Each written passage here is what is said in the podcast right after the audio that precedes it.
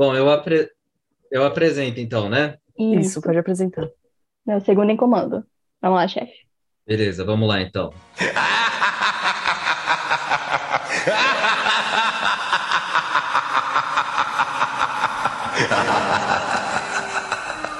Science and technology.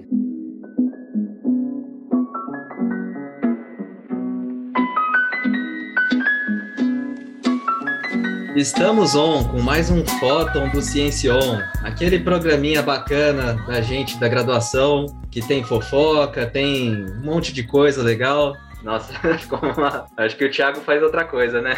Bom, mas tudo bem. e estamos aqui em outubro, na segunda semana de outubro. Segunda? Uhum. É segunda. Estamos, estamos aqui no final da segunda semana de outubro, né? Outubro, que é o mês das bruxas, o mês do Halloween. Depois a gente vai conversar se a gente gosta de Halloween, né? Mas a gente preparou um episódio temático para vocês sobre terror na universidade. E outubro também é o mês das eleições, né? Como se não tivesse terror suficiente, né? Só para lembrar todo mundo que o segundo turno é dia 30 de outubro, né? Então, por favor, vá lá votar, de preferência com a mão na consciência, né? Sem querer colocar muita pressão, né? Mas a gente precisa lembrar que a nossa rede de universidades federais e vários institutos de pesquisa e de educação também, várias instituições importantes, né? Vão ter os futuros decididos na próxima semana, né? Então é sempre bom votar lá com consciência, né? Do que a gente quer, não só para o Brasil, mas para o nosso estado de São Paulo. Então não se esqueça de ir lá votar, né? E como a gente vai falar sobre terror, eu trouxe aqui uma estrofe de uma música, né?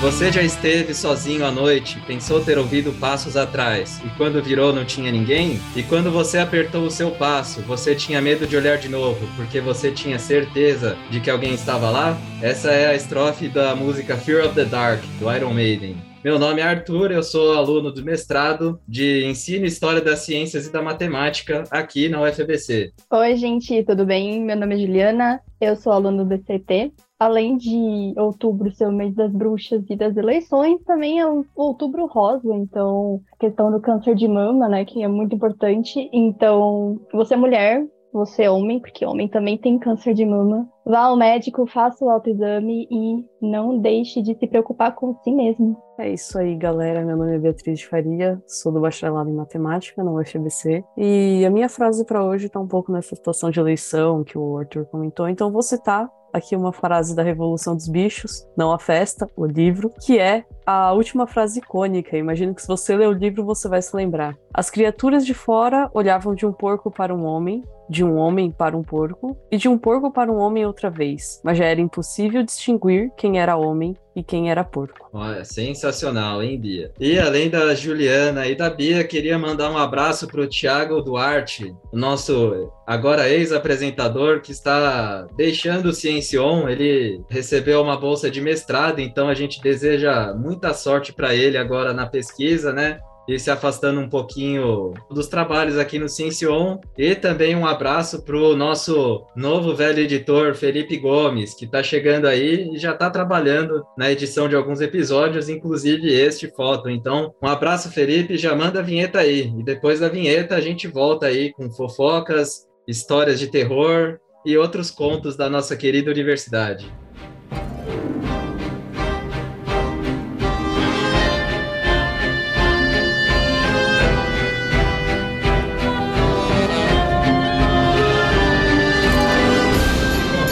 Outubro foi mês de lançamento aí de dois podcasts do Ciencion, como sempre, né? Tivemos o lançamento do Cion 67, Financiando a Ciência, com as professoras Natália e Marcela, da Biologia aqui da UFBC. Um episódio bem bacana, uma conversa bem animada, as professoras estavam contando sobre a trajetória delas, né, de montar o laboratório, falando de quando elas chegaram, que elas não tinham muita estrutura, né, que o laboratório foi se constituindo aos poucos. Achei achei muito interessante elas falando do financiamento de ciência, que de certa forma não é só no dia a dia do cientista que está lá dentro do laboratório, mas que precisa abarcar várias dimensões da universidade, né, como os cursos de extensão, a formação de nós, né, dos pesquisadores, enfim, bolsas de pesquisa, bolsas de extensão. Então, é, é sempre interessante a gente ter isso em mente quando a gente fala do financiamento da ciência. E se você acha o tema interessante, ouve lá o episódio que está muito bacana, né? E semana que vem a gente tem o lançamento do Ciencion 68, que é sobre frutas. Então, você que tem interesse aí por frutas, você que gosta de frutas, ouve lá o Ciencion 68, que eu não sei sobre o que foi conversado ainda, estou bem ansioso para o lançamento. Mas fica aí o nosso convite para você ouvir o episódio lá. E eu queria fazer excepcionalmente um,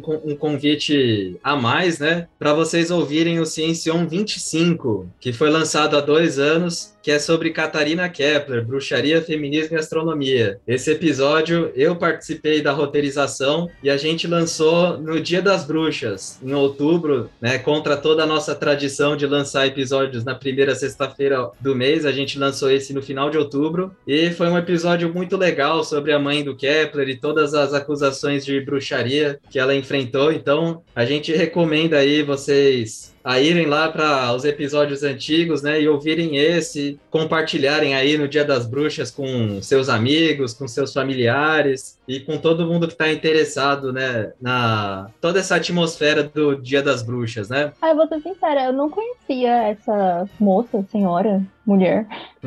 Mas eu tô achando muito interessante. Eu tô indo atrás já pra ver. Porque, ai, que legal, eu gostei. Isso, vai lá atrás. Essa é a história da mãe da, da mãe do Johannes Kepler, né? Uhum. O astrônomo que todo mundo conhece, né? Uhum. Enfim, é, eu roteirizei esse episódio há dois anos, mas eu tenho que falar que quem brilhou mesmo nesse episódio foi a professora Anastácia, que tem um conhecimento enorme sobre o assunto. Ela se empenhou muito na, na pesquisa, né? Porque foi na época da pandemia. E, enfim, foi uma conversa sensacional, assim. E eu falo sem reservas que esse foi talvez um dos melhores episódios que o Ciência já lançou. Mas Ai, eu sou meio legal. suspeito, né?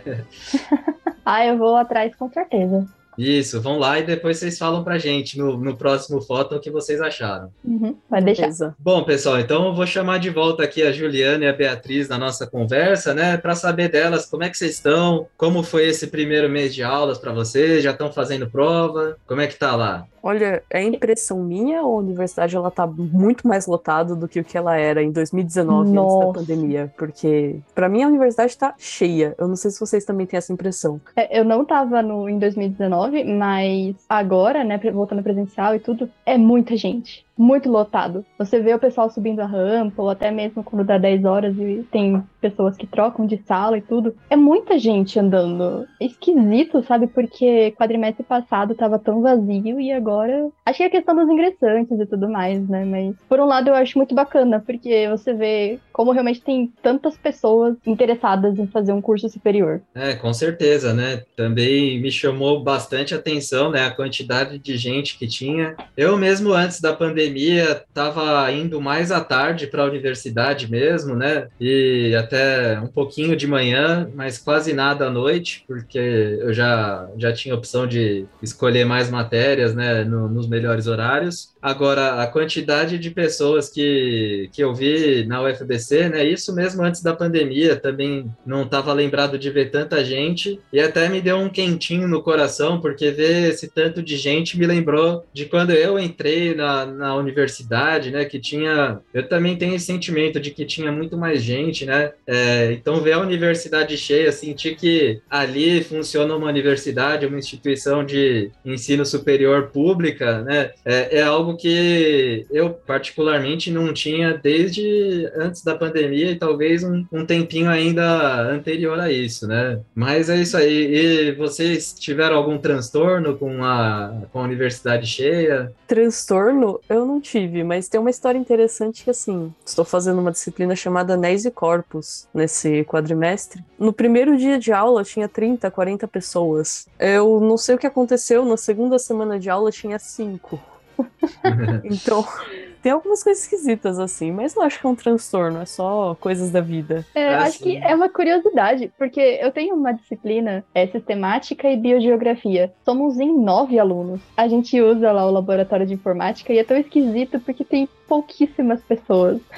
Eita. É, eu até falei de transtorno, né? Porque a gente sabe que a realidade da nossa universidade é essa, né? Os ingressantes é, chegam e a gente é muito feliz de recebê-los, né? Eu sempre fico feliz de receber gente na universidade, sendo ingressante ou da comunidade externa, mas a gente também convive com uma realidade de corte de verba, né? De despesas discricionárias. Então a, a gente sempre fica um pouco tenso, né? De, de se perguntar o quanto que a estrutura ainda é capaz de atender todo mundo, né? Mas eu também senti que estava bem tranquilo até para a quantidade de gente que tinha. É verdade. Tipo, ainda tem gente que confunde sala. Tipo, eu mesma confundi várias vezes sala, é, andar, torre, porque eu tenho aula nas três torres do bloco A, então tem que ficar toda hora mudando e tudo. E eu falei, meu Deus, pra onde que eu vou? Mas eu acho que isso nunca vai acabar, essa confusão. Sempre você vai entrar numa sala errada. Uma, uma coisa que eu vi que eu não tinha visto há muito tempo era a fila para entrar no fretado. Ai, eu entendo. Teve uma noite que eu estava esperando para entrar no fretado. é, eu cheguei a entrar no fretado, fui até o fundo, e aí a- a- o cara que estava na minha frente na fila não achou lugar para ele. Aí ele deu meia volta, aquela carinha de decepção, né? Falei, é, não tem mais lugar. E aí todo mundo que estava no corredor do fretado deu meia volta e foi andando para fora. Nossa. Ah, não, mas eu entendo, porque eu pego fretado de manhã, de São Bernardo para Santo André, e depois, ou 10 horas, ou meio-dia, de Santo André para São Bernardo. Então, tem vezes que o ônibus vai lotado. Tem vezes que vai, tipo, cinco pessoas e o motorista. É, depende muito do horário, né? Isso é um problema pra gente, né? Porque tem gente que precisa ir para São Bernardo, né? E tem gente que hoje em dia acho que é razoável falar que precisa, né, pegar o fretado para ir para o terminal de Santo André, porque dependendo do horário também é é meio assustador andar por aquelas bandas à noite, principalmente se você não consegue se agrupar com, com outras pessoas, ou é, pelos relatos que a gente tem ouvido aí, até se você, nem se você andar em grupo, você tá livre, né, de passar por algum episódio de, de assédio, ou então de assalto, de agressão física, então realmente tá complicado, né? Vocês ficaram sabendo de alguma coisa? Olha, o fretado ele é muito tranquilo nessa questão de é, entrar e sair no horário. Pelo menos eu sempre pego ele de manhã ou na hora do almoço. Nunca aconteceu nada de ruim, mas assim, já tive relatos de colegas, né, falando de outros colegas que foram assaltados indo pro Carrefour ou indo pra estação, alguma coisa assim, mas é, nunca aconteceu comigo. Eu espero não acontecer, porque eu não sei como reagir. Se eu fico parada, se eu começo a chorar, se eu corro, o que, que eu faço? É, pra quem conhece aqui a UFABC, a gente tem uma praça minúscula ali entre a saída da UFABC e o Carrefour. Dá uns, o quê, 20 metros, gente? É, acho que por aí. É, mais ou menos. uhum. Dá uns 20 metros só. E esses dias um colega meu falou que a irmã dele foi assaltada ali. É muito pouco. O percurso é muito pequeno o percurso. E mesmo assim, não impediu ela de ser assaltada. É, sempre lembrar para as pessoas, então, né, para elas terem cuidado, se sempre que possível, formem um grupo maior de pessoas, né, para todo mundo voltar para casa com segurança, né, porque Uhum. ninguém merece deixar de estudar ou se prejudicar nas atividades acadêmicas porque sente que a própria integridade está em risco, né? É verdade. Mas é, já fiquei sabendo que algumas pessoas da UFBC, tanto representantes da comunidade discente quanto a reitoria, já estão conversando com o poder público para tentar avaliar soluções para que a gente não esteja exposto a tanto risco é, passando pelo entorno que é inevitável, né? Ah, eu Então- vi isso também. Eles estavam fazendo isso, acho que terça-feira, né? Antes do feriado, tudo. Justamente estava tendo uma comoção bem grande. As pessoas estavam falando e tudo. Mas melhor que eles estão tomando já atitudes do que todo mundo ficar alheio ao que tá acontecendo. Ah, com certeza, né? Então Verdade. vamos esperar aí que a gente tenha condições de estudar tranquilos em um futuro bem próximo, né?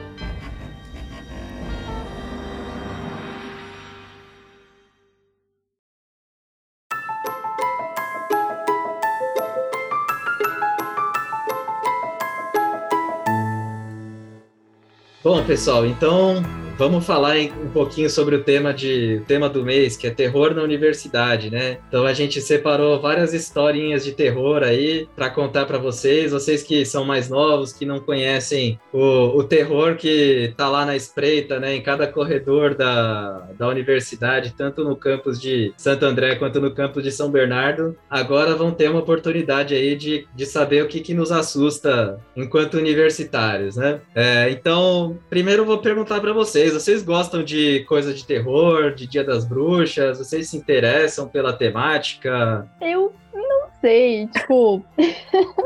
Eu tava com medo é porque... de responder exatamente a mesma coisa que ela, mas continua. Então...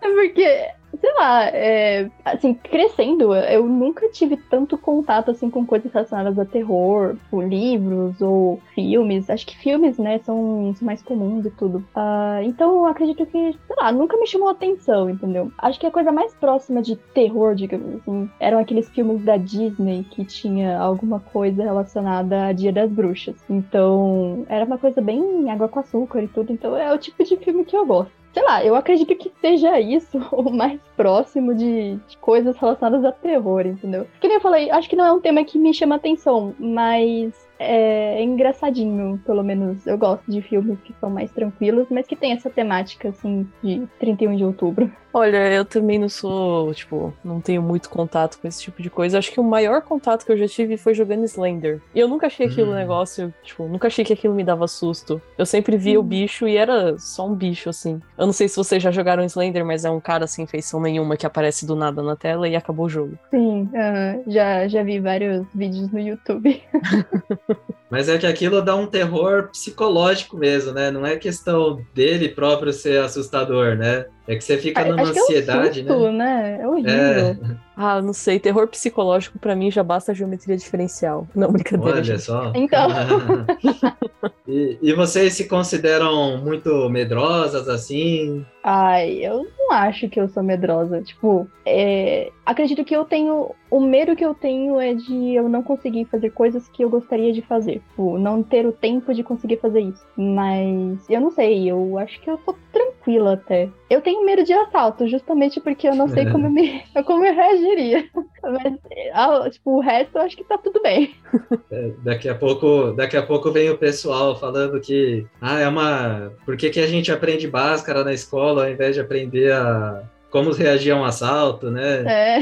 e você, Bia? Eu não me considero uma pessoa medrosa, não, mas eu tenho medo de aranha. E aí, tipo, desde criança eu tenho medo de aranha até hoje. E aquele medo de eu olhar para uma aranha e não conseguir fazer nada. Tipo, eu fico olhando para ela paralisada. Então uhum. muita gente me zoa por causa disso, mas só isso também. Mas é uma fobia, tipo, uma coisa irracional? É, é, irracional, porque às vezes eu sei que a aranha não é venenosa, ela é. Eu não vou falar que ela é pequenininha, porque geralmente as pequenininhas são as venenosas. Uhum. Mas eu tenho toda a consciência de que ela não é a venenosa e mesmo assim eu tenho medo dela. É, acho que, tipo, o cérebro ele fala assim: bom, você vai ter medo disso e você vai se perguntar por quê. Aí o cérebro fala: você só vai ter medo. É isso aí e pronto.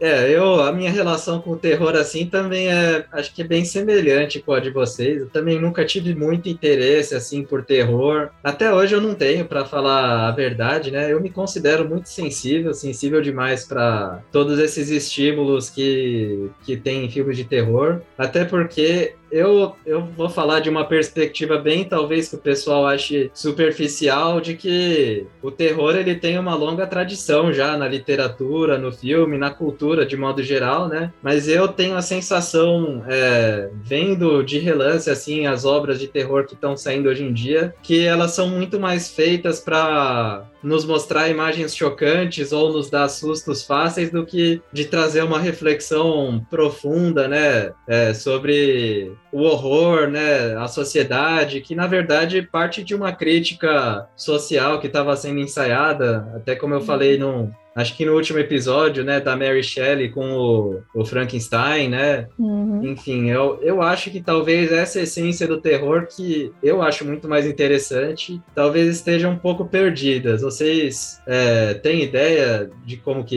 isso está aparecendo nas produções audiovisuais? Nem que seja lá do B? É, eu acredito, assim, você falando desse jeito, eu fiquei pensando, eu acredito que é justamente isso que esteja acontecendo, porque o terror, as pessoas imaginam que é aquela coisa tipo, pra dar susto, entendeu? Tipo, parece que não, não é, tipo, será que é só isso? Não é possível que seja só isso. Eu lembro que no ensino médio, é, quando a gente comentava, né, sobre as escolas literárias e tudo mais, uh, e o professor falava que em determinado livro ele tinha esse gênero né, mais de terror, horror, você via que tinha uma coisa muito mais profunda no, no enredo. Não era para te dar susto. Então eu fico pensando, por exemplo, quando as pessoas falam assim, ah, esse livro aqui é de terror. Aí eu fiquei pensando, mas como que um livro vai ser de terror? Porque a ideia que eu tenho é de terror para dar susto. Mas por quê? Porque os filmes fazem isso. Então parece que tem uma coisa perdida, você não sabe o que, que é. É, eu... É o que ele. Ah, fala aí, Bia, depois eu falo. Eu cheguei a ler uns contos do Edgar Allan Poe, que é um escritor de terror. É totalmente diferente, assim, a questão literatura e filmes, produção cinematográfica. Tanto que eu brinco com os meus amigos, né? Você pode descrever qualquer filme de terror praticamente falando que era um palhaço que dava susto e tinha um menino assustado com um palhaço e os amigos dele também levavam susto e escreveu metade dos filmes de terror. É, eu queria fazer uma ressalva das produções mais recentes que chegaram aí no mainstream de alguma forma, né? Que é o Parasita. Vocês viram esse ah, filme? O filme sul-coreano, certo? Isso, esse mesmo. Ah, eu sei. Eu não vi, mas eu já vi, ouvi muita coisa dele, já li também muita coisa e realmente é uma coisa muito interessante. É um filme muito, muito chocante, digamos assim. Parasita. É, primeiro... ah, desculpa, Bia. O Parasita foi o que ganhou o Oscar, né? Isso, Foi. ganhou o Oscar. É terror? É. Gente. A- assim, Pode, pode, pode falar, pode falar. a, a Juliana vai fazer o mesmo comentário que eu, então vou deixar ela falar. Não, não, vai, fala. Eu já falei muito.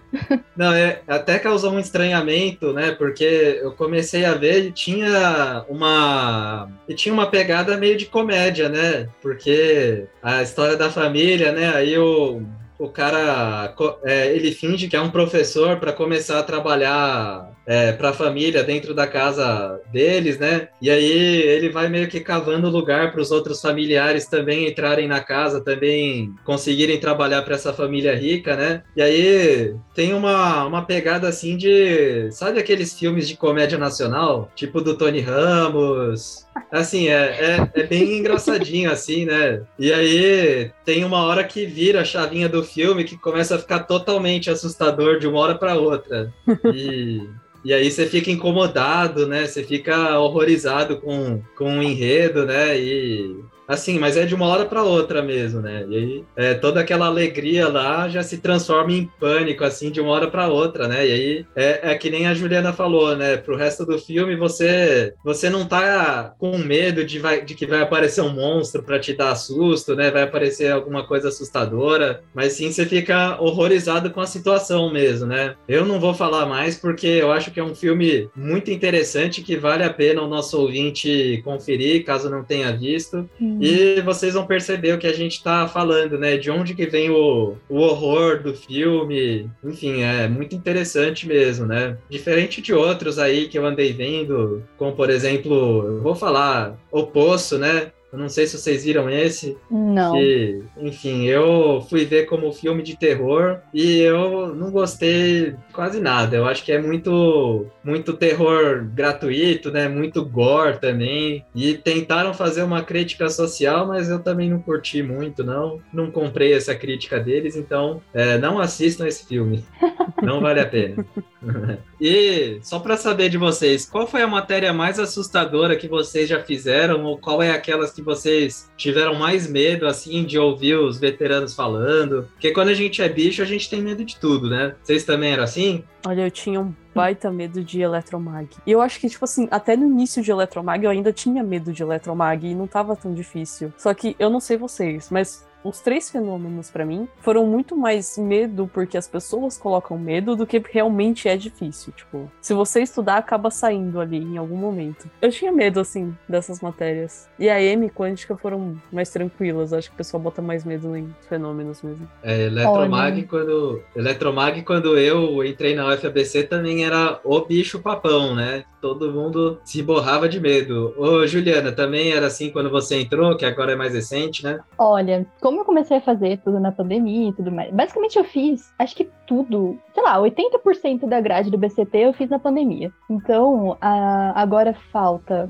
CTS, IEDO e IAM. Faltam só essas três pra terminar o BCT. E assim, eu não sou uma pessoa de exatas, então, tipo, cálculo horrível, fenômenos. Meu Deus do céu, gente. FEMEC foi assim o inferno. Porque foi, foi muito desastre um atrás do outro, entendeu? Eu não gostei, eu achei muito ruim. Foi um trauma muito grande. Então, tipo, foi FEMEC, foi o resto dos fenômenos, foi BM, foi FVV, foi FUV. Nossa, eu só sei que assim, foi um desastre, sabe? Não gostei, não gosto. E eu só queria mais um quadrimestre EAD conseguir fazer essas três do BCT, porque eu não consigo fazer pessoalmente. Tipo, lá na sala presencial, toda aquela coisa de estudar e anotar e tudo. Porque assim, a cabeça não vai, simplesmente. então, tipo, um terror muito grande na minha vida são matérias de exato. Não gosto.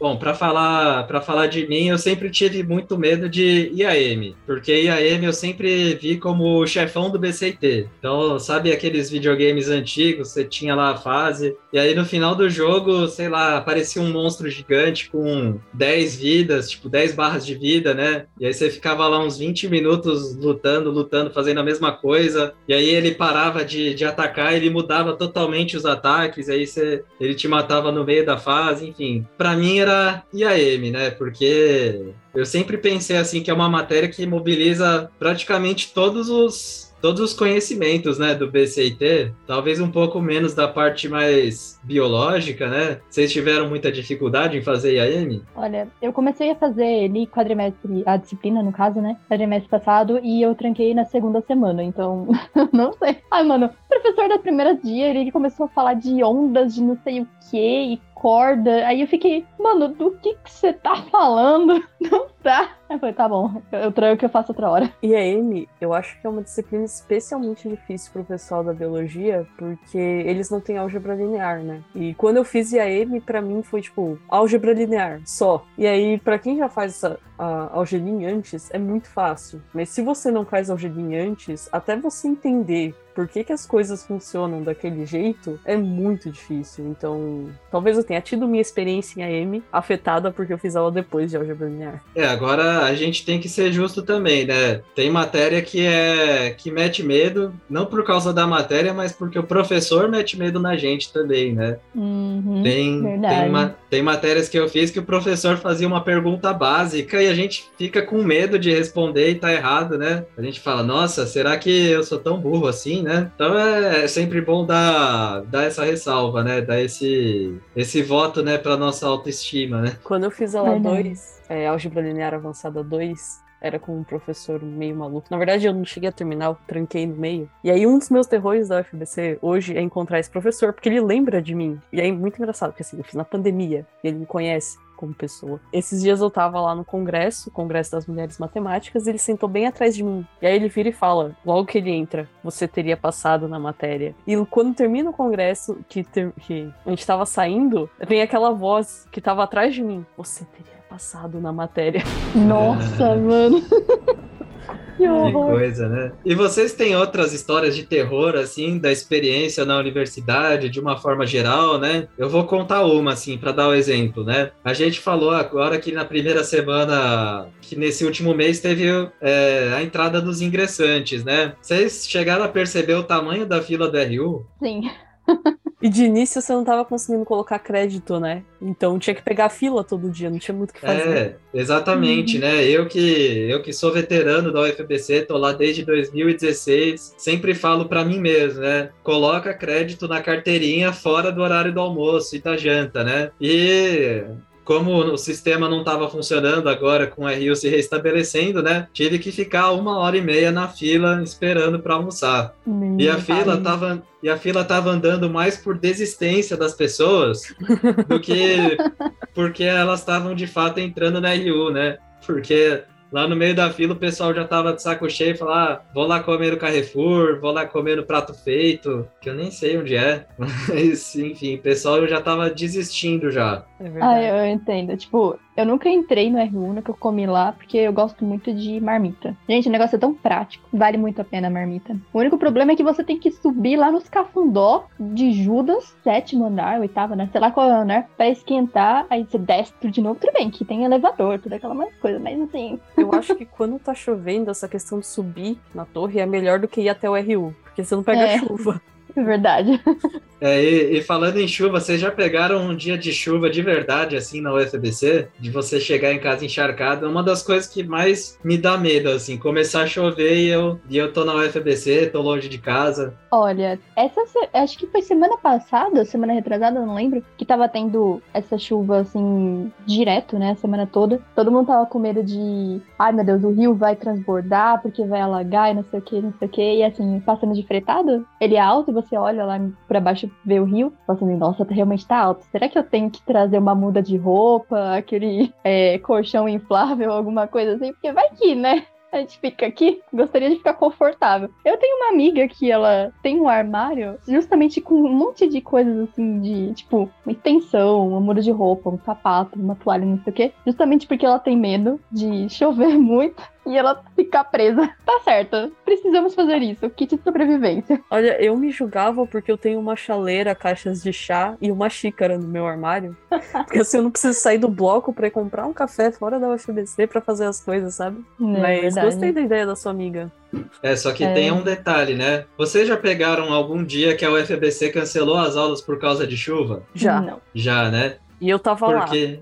É, é, então, é o que eu ia falar, né? Porque eu já peguei, mas eu tava em casa, né? E aí, no máximo, você vê o comunicado falar, ah, não vai nem adiantar sair de casa, né? Porque, pro pessoal que não sabe, né? A CPTM, as linhas da CPTM são muito sensíveis à chuva, e aí, às vezes, elas têm algum problema de operação e. Quando a UFBC sabe que a CPTM está comprometida, às vezes fica naquela do vai não vai, e eles resolvem de uma vez por todas cancelar a aula e, e é isso aí, né?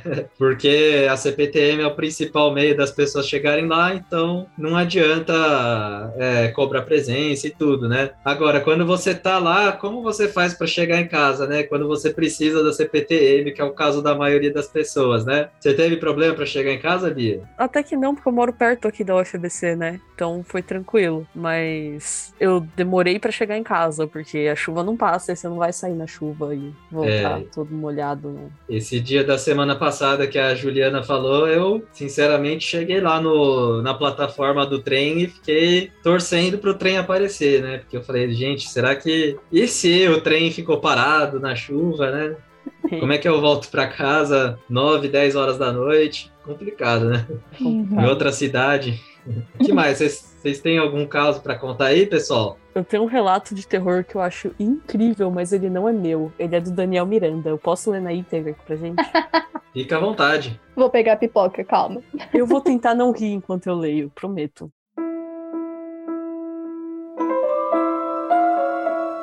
O nome é Lendas da UFABC, parte 1. A razão mais estranha por terem trancado uma disciplina comigo, e quando eu falo comigo é com o Daniel Miranda, claro. Primórdios da UFABC. Os dinossauros ainda andavam pelo campus. Os blocos A e B ainda não tinham sido inaugurados e as aulas ainda aconteciam nos galpões improvisados na rua Santa Adélia. Depois de um alagamento, ó, a gente falando de chuva, teve alagamento, né? Se não me engano, o segundo grande dilúvio. E sim, tiveram dois dilúvios e a Bíblia está errada. As salas de aula ficaram embaixo da água. Estavam um lixo. Os tablados de madeira estavam podres e você tinha que caminhar com cuidado ao dar aula. Nas paredes tinham marcas de lama e os quadros negros estavam sinuosos de terem ficado debaixo da água. Eu estava ministrando a disciplina de álgebra linear. Era provavelmente a última disciplina ocorrendo nesses galpões. Apesar dos tombos e a lousa sinuosa, o curso prosseguia. Mas, num dia particularmente quente de verão, dar aula estava difícil. Do teto tinha um ruído estranho. Minha hipótese é que no teto tinha uma família de ratos que brigava com uma família de pombos e que só morcegos também estivessem envolvidos numa ferrenha disputa territorial. A aula era interrompida a cada 15 minutos pelos guinchos,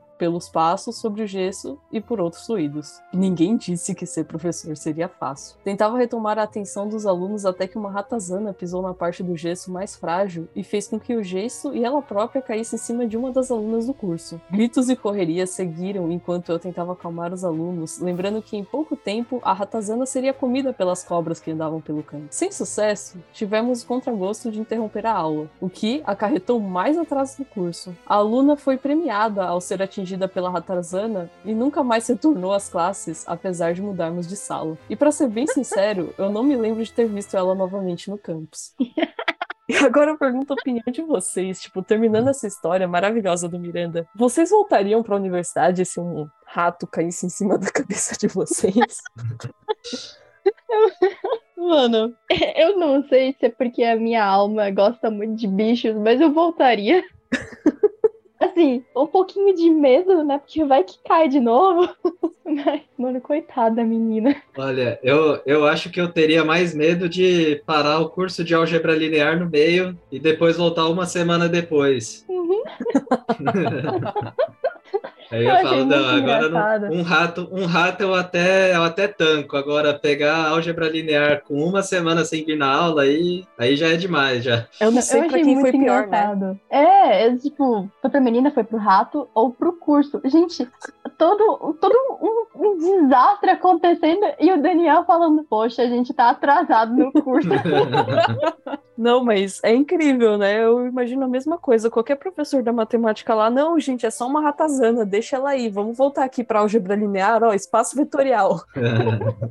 Ai, caramba, muito bom. Assim, péssimo, mas ao mesmo tempo muito bom. Agora, moça, pra... se você é a moça da história no Miranda e está ouvindo a gente, é minhas condolências, mas Desculpa. sua história foi muito boa para animar aqui.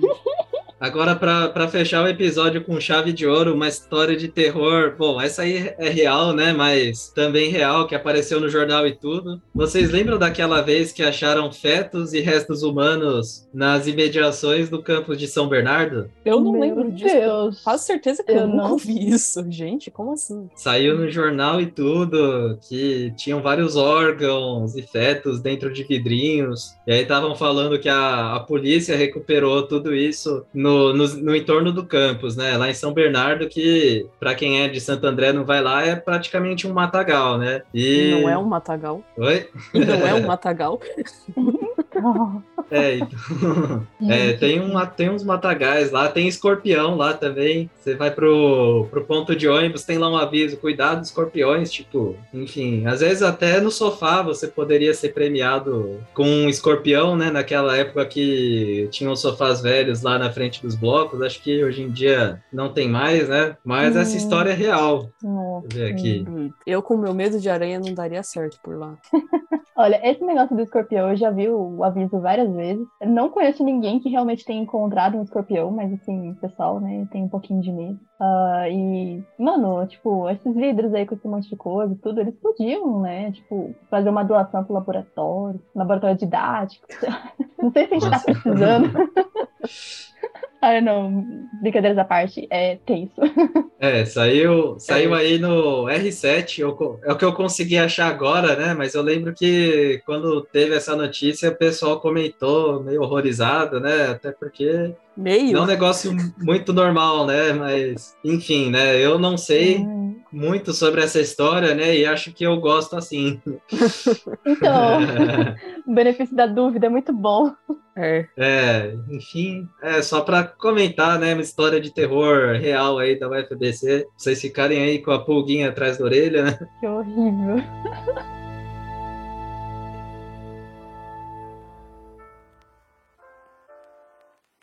Bom, pessoal, e essas então foram as histórias de terror, por enquanto, né, da UFPC, que refletem muito da nossa experiência, né? Mas nós somos apenas três alunos dessa gigante universidade, né? Então, se você tem histórias de terror, manda pra gente lá nas nossas redes sociais, Facebook, Instagram e Twitter, né? Que a gente vai adorar ler e quem sabe compartilhar aí é, em um futuro próximo, né? E agora vamos nos encaminhando então para o final do nosso programa e perguntar para Juliana e para Beatriz se elas têm alguma recomendação de filmes de terror, músicas de terror, livros? Vocês têm alguma recomendação? Eu tenho uma recomendação de, do novo filme do Abracadabra, que é o Abracadabra 2. Não é assim um filme de terror, aquela coisa, mas é até um filme muito bacana. O primeiro filme também é uma gracinha. Uh, o segundo também tá bem bonitinho, tá disponível no Disney Plus e, e vale muito a pena, gente. Bacana, Bia. De terror eu não tenho nada, mas vou deixar aí a recomendação do livro que eu falei no início, que é A Revolução dos Bichos, do George Orwell. Eu acho que é um livro que contrasta bem com a realidade que a gente tá vivendo. E é um livro legalzinho, pequenininho, facinho de ler. Bom, eu também vou dar um, um migué aqui, não tenho nenhuma recomendação de nada de terror, mas eu tenho uma recomendação muito oportuna para fazer, que é O Mundo Assombrado pelos Demônios, do Carl Sagan, né? Já que a gente fala de terror, né? E de talvez algumas experiências paranormais que surgem, né? É um livro muito bom para pessoas assustadas como eu, né? Porque é um convite a você tentar ser um pouco mais racional, né? Tentar lembrar de uma visão mais materialista do mundo, né? Enfim, né? E de todas essas histórias que a gente ouve, né? O, os critérios que a gente emprega na ciência para entender a veracidade delas, a validade delas, né? Que no fim das contas, é, talvez reflita a ideia de que o nosso medo vem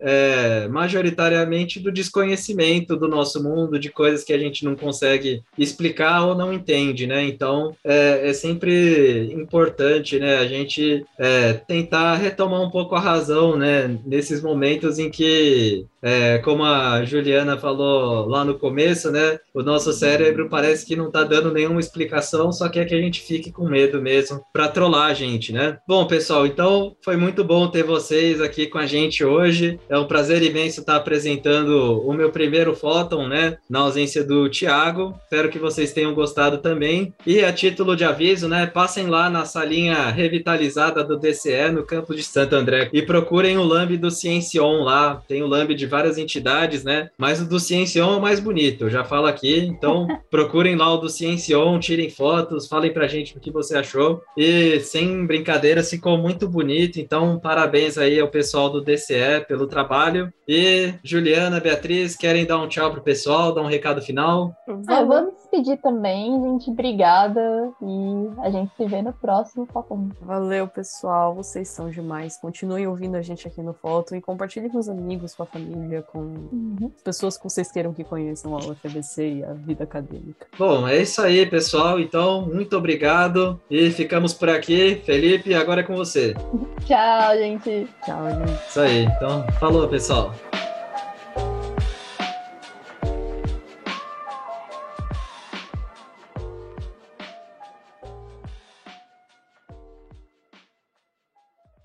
Este podcast foi editado por Fê Gomes.